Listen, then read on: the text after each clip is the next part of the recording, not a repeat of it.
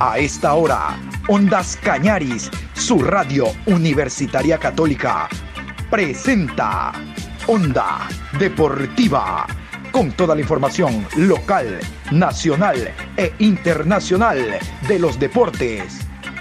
Comenzamos.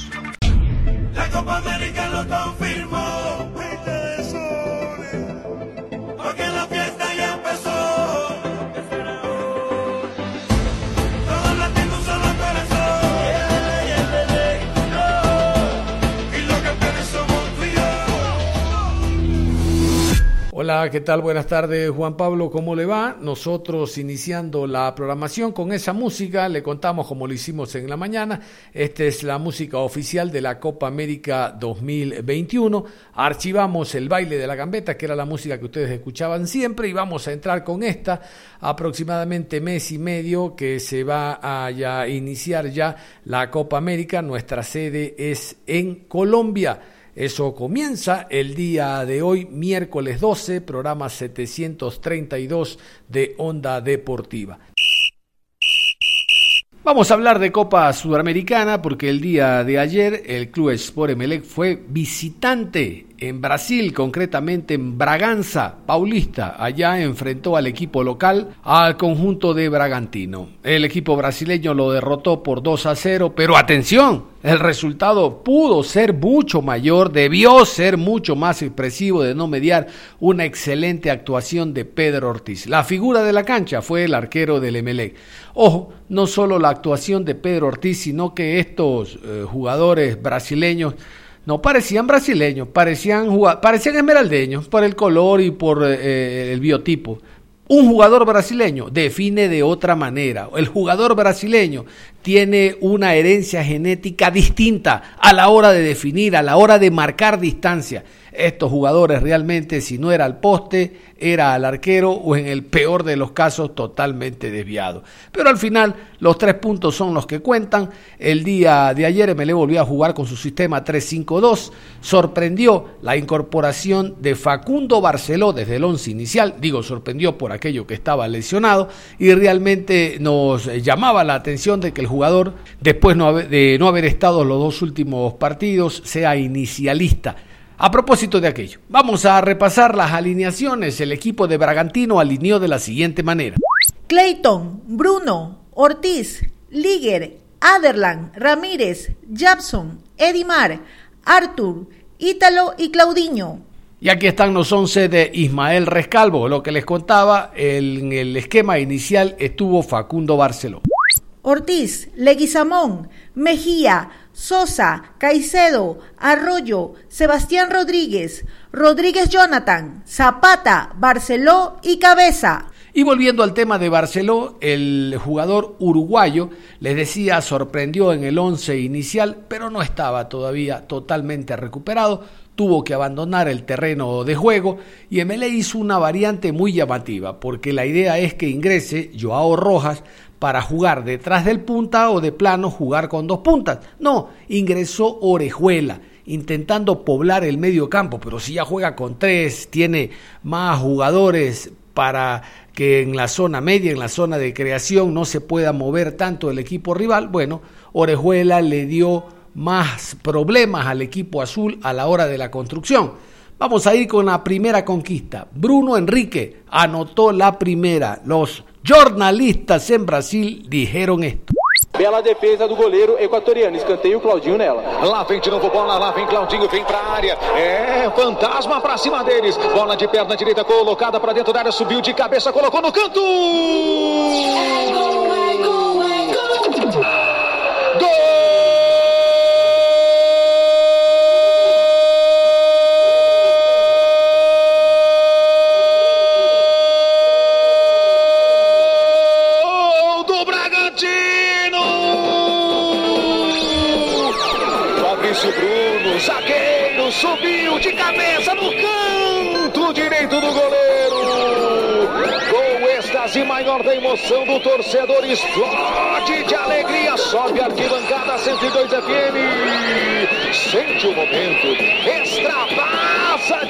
alegria, torcedor do Bragantino. Fabrício Bruno de cabeça no canto. Água mole, pedra dura, tanto bate até que foi pro fundo da rede.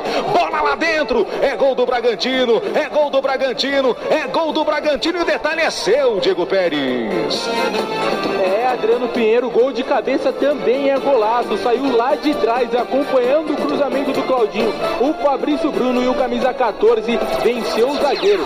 Chegou trombando com todo mundo e acabou acertando o canto direito do goleiro Pedro Ortiz para abrir o placar para o Bragantino. Resultado importantíssimo. O Bragantino se reacende dentro do grupo, dentro da Copa Sul-Americana, chegando próximo ao Emelec, líder da competição. E o Fabrício Bruno na comemoração extravasou, ficou emocionado. Gol importante para o Bragantino que abre o placar aqui no Nabizão, Adriano. En el segundo tiempo llegó la conquista a través de Arthur, la segunda del partido, y le dio ya una idea mucho más clara al resultado, que reitero, era mentiroso porque había un solo equipo en el terreno de juego. Quebrada pelo Cleiton, voltou pra trás, colocou, levou pra frente. A bola chegou com o Ítalo, voltou, rolou pra trás, chegou. Ele, Arthur, bateu de primeira. É gol,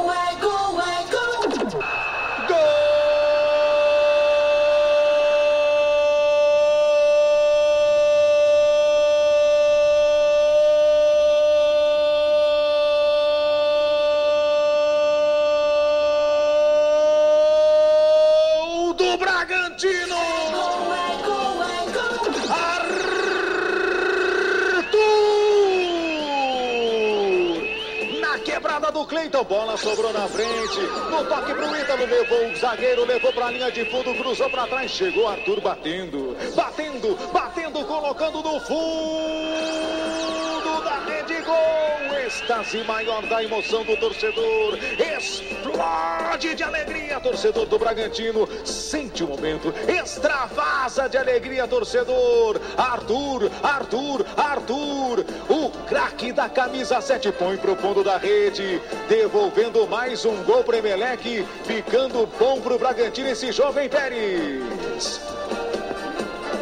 Sim, Adriano Pinheiro ficando muito bom para o Bragantino. Agora é um gol que tira aquele peso das costas, né? O alívio de todos os gols perdidos até aqui. Ítalo roubou a bola. Garçom, quando ele não é o centroavante, o cara que coloca a bola para dentro, ele é o cara do passe. E foi assim hoje. Deu um passe, roubou a bola, encontrou bem o Arthur que fazia infiltração pelo meio. E o Arthur chegou de primeira, de pé direito, colocando a bola para dentro e fazendo o segundo do Bragantino aqui no estádio Nabi Abichedi. Para variar, Emelec eh, tuvo la expulsión del jugador Aníbal Leguizamón por una falta bastante fuerte, roja directa, y esta situación complicó en el terreno de juego. Ya antes ofensivamente con la salida de Barceló, después defensivamente con la expulsión del jugador Aníbal Leguizamón. Y ojo, esta complicación se extiende porque la próxima semana, cuando el Emelec sea local y tenga que recibir al conjunto del Deportes Tolima el próximo martes en el Estadio Capul,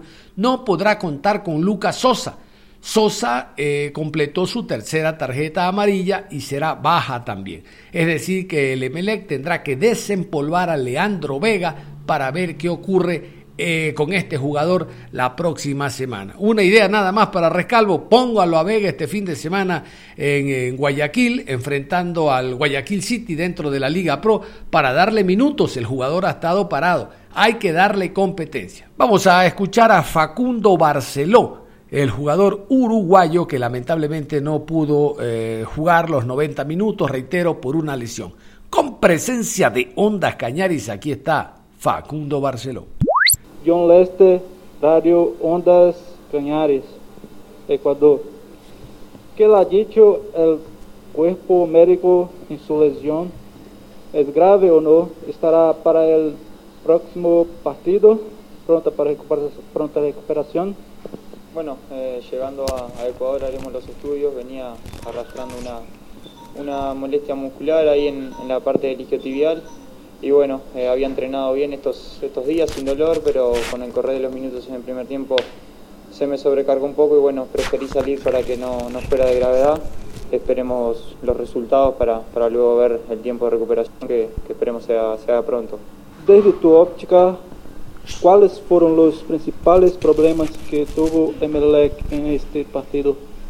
Bueno, creo que, que nos contó un poco la tenencia de balón, es algo que, que caracteriza a este equipo. Eh, tuvimos problemas para, para sacarla limpia del fondo y bueno, después sabemos de la calidad de los jugadores de Bragantino. Ya después encontraron ese gol con, con una pelota quieta que, que, bueno, se hizo un poco complicado ya en el segundo tiempo con la expulsión también. Pero bueno, eh, lo importante es que esto depende de nosotros. Ahora tenemos dos partidos en casa y, y depende exclusivamente de nosotros eh, para poder pasar a la siguiente fase. Las derrotas dejan enseñanzas para mejorar. Pese a esta caída, ¿qué rescata del equipo? La actitud, la actitud de, a pesar de ir en desventaja con un hombre menos, ir a buscar el, el partido con nuestras armas, eh, sobre todo eso, la actitud. Este es un equipo con, con mucha entrega, que entrega toda el alma en, en los 90 minutos. Entonces hay que fortalecer eso, corregir errores y bueno, preparar ya el próximo, el próximo encuentro que sin duda va a ser muy importante para, para lo que viene en la Copa. Es el turno del técnico Ismael Rescalvo, el español.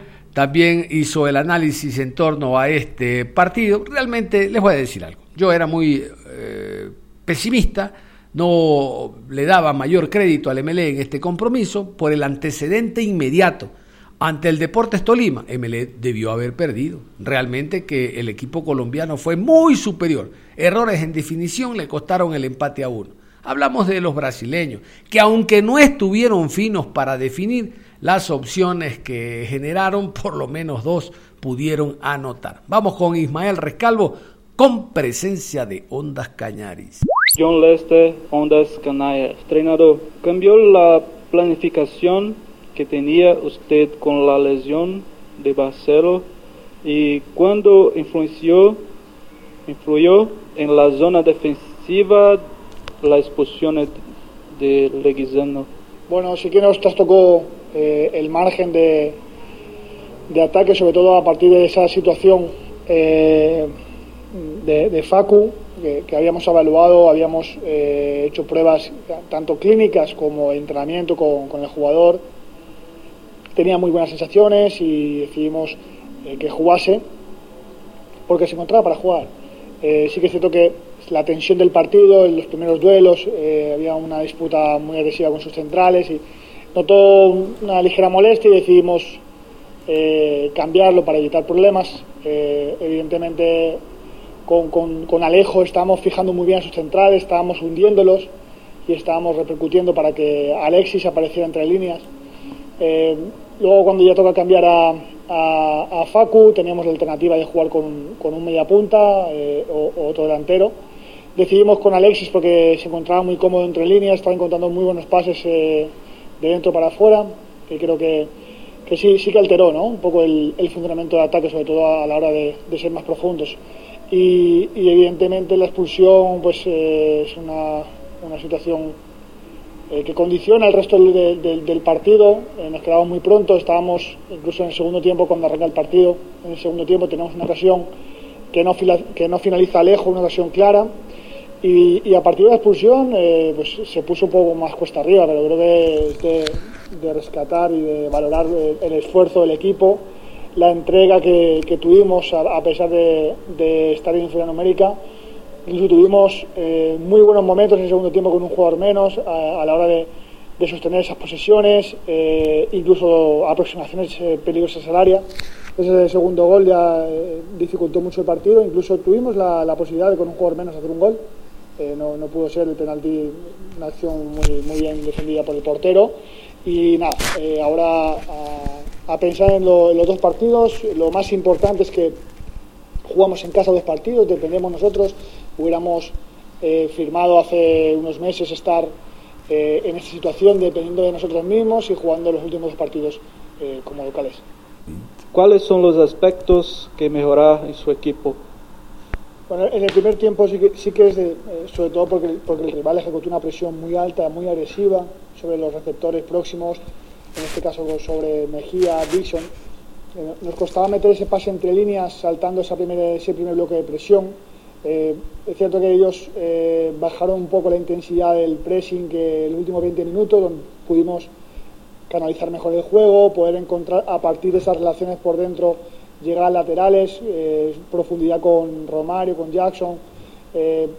Son situaciones que tenemos que ir mejorando, trabajar cuando un rival presiona alto y, es un aspecto que tenemos que, ir ajustando, pero creo que el equipo tuvo la intención siempre, la intención siempre de salir con el balón de atrás jugado, encontrando siempre las, soluciones a ese, a ese hombre libre que teníamos por dentro más, más que ellos, éramos un tres parados por dentro.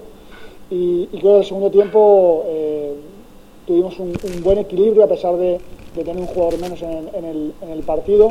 Nos equilibramos bien, con dos líneas de cuatro, eh, con un buen repliegue intensivo y a partir de ahí eh, aprovechar la velocidad de, Caicedo, de Alexis que estaba participando muy bien, de, de Alejo entrando muy bien de, de por dentro.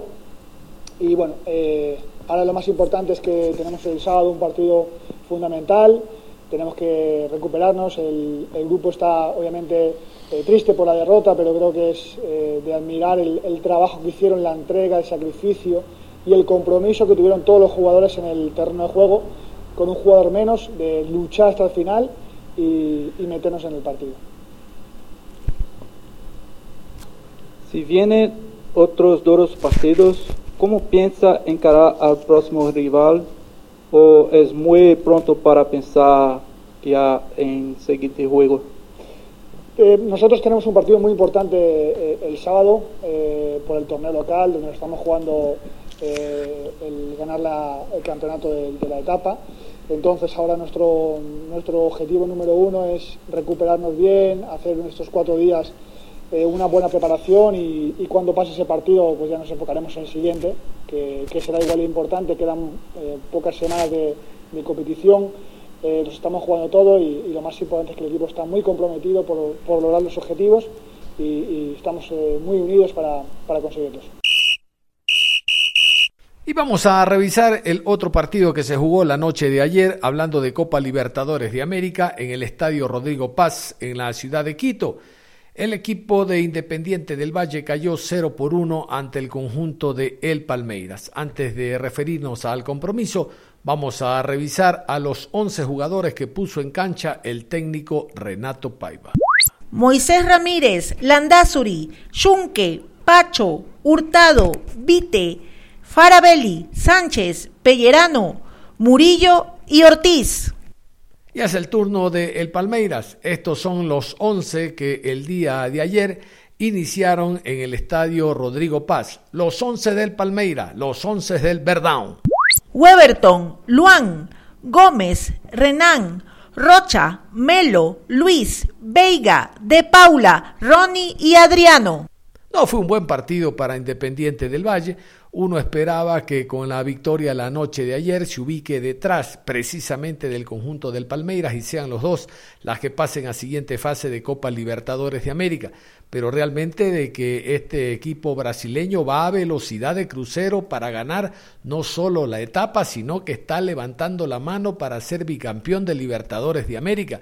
Tiene un juego muy potente, muy fluido, que desborda por bandas y con una capacidad resolutiva importante, aun cuando la noche de ayer el equipo se manejó eh, dosificando el tema físico, administrando bien las urgencias físicas, tomando en cuenta los 2.800 que siempre afectan a brasileños, en este caso ya argentinos o uruguayos, en situaciones anteriores, en partidos pasados, cuando siempre se han quejado de este factor adicional. Nosotros queremos ponerles eh, primero, antes de escuchar las ruedas de prensa, al el gol, el gol que se marcó cerrando la primera parte a través de Rafael Veiga por la vía del penal. Aquí la conquista relatada por los jornalistas. Gol. Pode cantar. É um pênalti pro Palmeiras bater. Se não for também vai ser uma secadeira, hein? Vai Tamar tentando-se a Rafael Veiga. Na Paguini para fazer a cobrança do pênalti. Normalmente esse rapaz bate seco. Bate seco no canto esquerdo. Rafael Veiga vai pra cobrança. Grita de gol. Presa na garganta do torcedor do Verdão. O goleiro fica se movimentando na linha. Lá vai Veiga. Partiu. Bateu!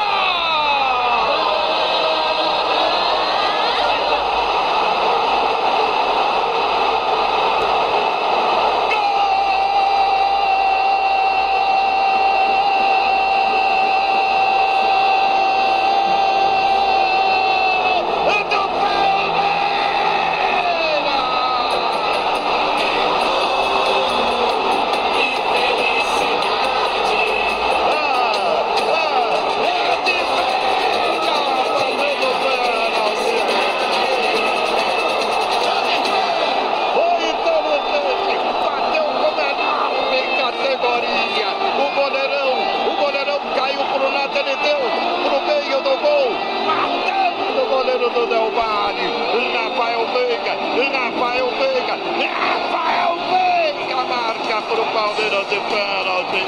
Palmeiras 1, um, Del Valle 0. E agora Moisés Ramirez. Para toda a gente do Verdão, para o Veiga e para mais ninguém. Que gol, rapaz! E esse, esse é mais do que gol, é golaço. Uma jogada de raça, de vibração, um gol! Tá lá, o Palmeiras está na frente, segura o Verdão. Meu caro Nilson, cobrança de pênalti do Rafael Veiga no meio, não quis arriscar, foi lá, muita personalidade. Tá lá, tá feito, bateu fortaço na bola o Rafael Veiga. Independiente Del Vale 0, Palmeiras 1. Um. Rafael Veiga, o dono da emoção, Nilson César. Y ya en la rueda de prensa, el jugador Jacob Murillo asistió a la misma. Jacob Murillo habló de que el equipo todavía está con la intención de eh, pasar a la siguiente fase en Libertadores, aun cuando recuerdan ustedes, siendo uno de los mejores terceros, pueden seguir internacionalmente en Copa Suramericana. Él dice que se mantienen las expectativas en torno a lo que pueda hacer el equipo. Yo siempre he mantenido de que el rival directo, directo de este grupo es Defensa y Justicia. No es el Palmeiras, Palmeiras es el deslotado. No, no, no, no es el equipo brasileño, es el equipo argentino, el rival directo. Todos sabemos que Universitario de Deportes es el, de, es el que está descalificado, es el que no tiene ninguna opción. Pero argentinos y ecuatorianos pelean por ver quién va detrás de el Palmeiras. Con presencia de Ondas Cañaris vamos a escuchar a Jacob Murillo. Hoy, ¿qué cree que le faltó al equipo para sacar al menos un punto? Y ahora, ¿cómo ven el panorama con respecto de la clasificación a octavos? Eh, creo que el partido de hoy era un partido importante para, para nosotros por todo lo que, que se está jugando. Y personalmente creo que el equipo hizo un gran esfuerzo, hizo un gran trabajo, enfrentamos un gran rival, hay que reconocer eso. Por ahí el momento de la última línea nos faltó un poquito de paciencia, pero como te dije, enfrentamos un rival que defensivamente hizo excelente su trabajo y, hay que reconocer eso. John Hidrobo, Radio Ondas Cañaris. ¿Cómo debe tomar la afición esta derrota considerando que ganando había una esperanza para clasificar? Sí, esperanza sigue habiendo. Creo que nosotros este partido acá ya lo dejamos y pensamos ya en, en lo que se viene para el grupo, para el equipo que sigue fuerte, sigue unido, sabiendo de la calidad de, compañeros que, que hay en el, en el equipo, la calidad de jugadores, cuerpo técnico, dirigencia, todos hacen que el club marche, marche muy bien. Así es que nosotros somos los primeros que estamos con la ilusión intacta y esperando los juegos que se vengan. ¿Como equipo han pensado en la posibilidad de apuntar a la Copa Sudamericana o el único objetivo siempre ha sido la clasificación de la Libertadores? Nosotros siempre vamos a pensar en grande, ¿no? por más que en ocasiones a veces los resultados eh, reflejen otra cosa, el equipo siempre piensa en grande, piensa en positivo, más allá de que es un equipo que está en crecimiento, es un equipo que está camino a ser grande, es un equipo que desde sus formativas trabaja muy bien y, y por eso es que ha logrado lo que hasta ahora ha logrado en tan corto tiempo. Así es que nosotros, vuelvo y repito, estamos con la ilusión intacta, sabemos y confiamos en, en el trabajo que estamos realizando y eso nos deja muy tranquilos. Juan Martínez, el, asistente técnico de Renato Paiva, que asiste a las ruedas de prensa a nivel internacional, habló de que siempre hay que corregir, sobre todo ahora que se ha perdido, ahora que el equipo fue derrotado en casa, pero no pierde las esperanzas, esas están intactas de pasar a siguiente fase. Realmente que el Independiente tiene un muy buen equipo, pero la noche de ayer sucumbió ante un equipo que es mucho mejor en lo individual y colectivo. ¿Por qué en lo individual? Porque tiene jugadores de jerarquía, jugadores de experiencia. El equipo de Independiente tiene jóvenes jugadores en su mayoría, sumados a los de experiencia, pero son más los jóvenes que están haciéndose un nombre a nivel inter internacional. Entonces, en el contexto general, el juego colectivo no va a ser el mismo de jugadores de experiencia del Palmeiras que vienen jugando el Mundial de Clubes a un equipo como Independiente del Valle que está haciendo su nombre en este torneo. Juan Martínez a continuación. ¿Qué se buscó? ¿Cuál era la idea con la presencia de Ortiz y Murillo en ataque y sin tener un delantero neto como Montenegro Escobar desde el arranque del partido? Teníamos eh, la idea de primero mover el bloque defensivo que tenía Palmeiras. Teníamos la idea de que Palmeiras iba a meter un bloque defensivo que iba a ser difícil de desorganizar. Por lo tanto, el cuerpo técnico consideró que la presencia de Jacob y de Titi, partiendo de su posición, pero generando más movilidad por las características que tienen ellos, nos iba a dar otras, otras opciones que con delanteros más referentes. IDB intentó marcar el gol del empate, pero no lo consiguió y así pierden el invicto como locales en Conmebol en la historia del club. ¿Cómo analizar esto? Sí, Independiente intentó, intentó todo el partido. Hay que destacar la organización defensiva de Palmeiras, que fue muy buena, creo que intentamos de todas las maneras. Y bueno, estas, estas estadísticas están para que en algún momento se rompan. Eh, no, no, no creo que como club le daremos mucha importancia. Eh, porque algún momento iba a pasar y más nos enfocamos en nosotros como club, en lo que hacemos, en lo que plasmamos en el campo de juego. En los últimos partidos ha ubicado a Anthony Landazuri como el central por derecha en la línea de tres. ¿Qué busca usted al ubicarlo en esta posición? Bueno, creo que Landazuri, si conocemos un poco la trayectoria de Landazuri, Landazuri en divisiones formativas siempre jugó como defensa central. Eh, después en el primer equipo ha ido variando, eh, sí ha tenido más rodaje como lateral derecho, pero en una línea de tres que busca incorporar a sus centrales desde la conducción, desde el pase, eh, atacando los espacios, Landazuri tiene esa capacidad, por lo tanto le hace bien al equipo y él está en un buen momento para, para realizar las necesidades. Hoy el equipo no pudo construir un juego ofensivo claro. Se vienen dos partidos en condición de visitante. ¿Qué cosas debe corregir el equipo de cara a lo que se viene y poder obtener la clasificación? Sí, son dos partidos eh, que van a ser muy duros, muy bravos. Eh, se va a jugar la clasificación en esos dos partidos. Cosas a mejorar eh, puntualmente siempre hay, hay muchas capaz en esta, en esta ocasión puede ser ese centro, ese último pase dentro del área, eh, los movimientos de distracción para, para que los delanteros eh, puedan llegar con un segundo de anticipación sobre los defensores. Y creo que esa es la línea ante equipos que defienden con un bloque tan bajo. La Copa Libertadores abre puertas a los distintos cazatalentos del mundo. ¿Cuál es el mensaje que usted le transmite a los canteranos que hoy se ganan un puesto en el rol titular? Como club les transmitimos que deben tener paciencia, que deben ir dando paso a paso eh, su, su, avance, digamos, en su trayectoria como profesionales. Eh, no deberían estar desesperados por irse. Sin duda que el dinero genera anhelos y necesidades, pero el club trata de darles el mensaje de y además tratarles bien dentro del club, que ellos se sientan bien para que no tengan las ansias de salir. Obviamente salir al exterior siempre es el deseo de, un jugador, pero la idea es ir tratándoles de formar como profesionales y como deportistas para que cuando salgan estén listos y no regresen por las mismas del país.